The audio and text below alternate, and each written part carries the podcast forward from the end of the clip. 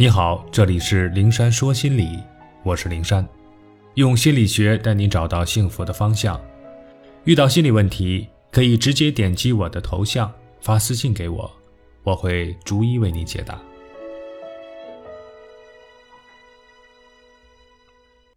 不伤面子的拒绝是学问，也是修养。有了拒绝的意识，只是迈出了第一步。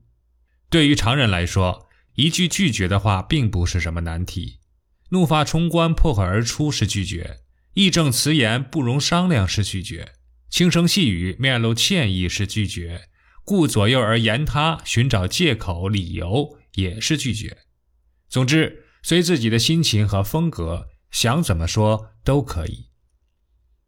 但对于讨好型人格的人来说，是有千重障碍的，他们内心藏着种种的害怕。担心甚至是恐惧，叫他们毫无思想负担的直抒胸臆是难以想象的。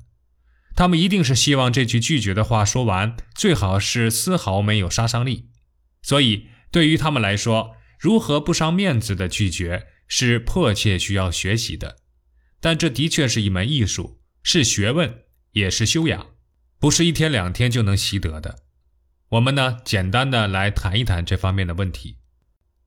一呢是能直接表达的，不必委婉，让人曲解。不管我们多么想不伤面子，多么想没有杀伤力的拒绝，也要把话说得清楚明白，不可太委婉，让人们误解我们的意思。有位家庭主妇给我讲了她一天去买三次菜的笑话。起因呢是她搬家住进新的小区，同住一栋楼里的几个热心的大妈相继问她：“哎，你知道菜市场在哪吗？”你知道买菜怎么走吗？但他摇头说不知道。大妈们都表示，等我去买菜，叫着你去一次，你就知道了。他对每个大妈都连连道谢。不一会儿呢，张大妈来叫他了，他颠颠的跟着去了。买完菜回家刚坐定，有人敲门，李大妈来喊他去买菜。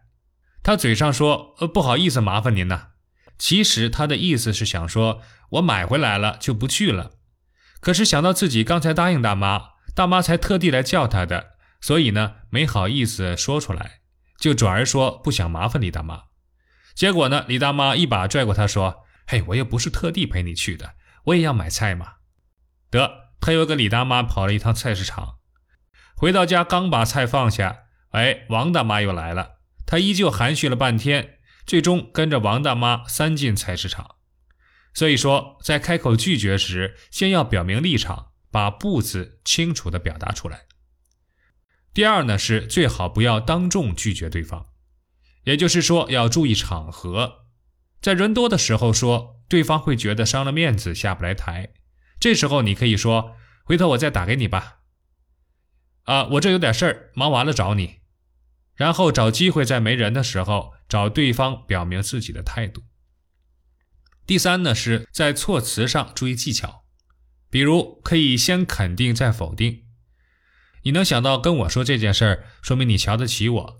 可是我可能会让你失望。哎，你这个想法真的很棒，但我还是有自己的想法。还可以把话说得更含蓄一些，把我不能换成啊，我觉得有点为难，我不擅长这个，我能力实在是有限等等。第四呢是表情动作也可以帮忙，比如挠挠头，面露难色。羞愧地看着对方，拖着声音说：“呃，我我想想。”让对方觉得我们的确有难处。脸皮薄的人领会了之后，会未等我们说出拒绝的话，就先说：“哎，你要为难那就算了，我再另想办法。”第五，就算拒绝，也要给人留有余地。虽然拒绝，但给对方以替代方案或者留有余地，让对方觉得我们真心在为他着想，真心想答应他的请求。比如说，前几日一个做微商的朋友向我推荐他正在销售的按摩椅，我本无心购买，但不能直接说我不要。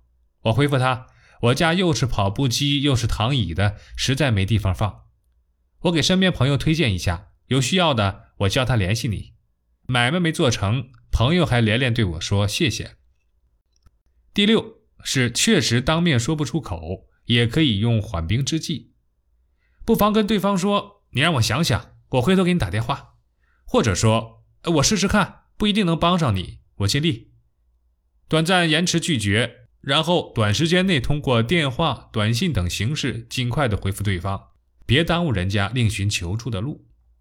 有一次，一个同事找到我说：“你整天出书发表文章的，一定认识很多的编辑，你帮我联系一下，我要发表篇论文，以便评职称用。”我不愿意帮这样的忙，可又不能直接拒绝，于是我说：“呃，好的，我帮你问问看，成不成不一定啊，别把希望全寄托在我的身上。”过了几天后，我回复他：“我帮你问了，我认识的编辑里没有负责论文这一块的，所以不好意思，帮不上你了。”如此既不得罪他，让他觉得我的确用心帮他问了，又不违背我自己的原则。虽然看起来貌似不诚实，在骗他，但这种谎言无伤大雅，于他于我都只有利没有弊。无论是何种形式的拒绝，无论如何艺术不伤面子，拒绝终归意味着否决、推辞、反对、否定。所以，对于讨好型人格的人来说，无论他说的多么温婉含蓄，他的内心还是会被各种不安纠缠。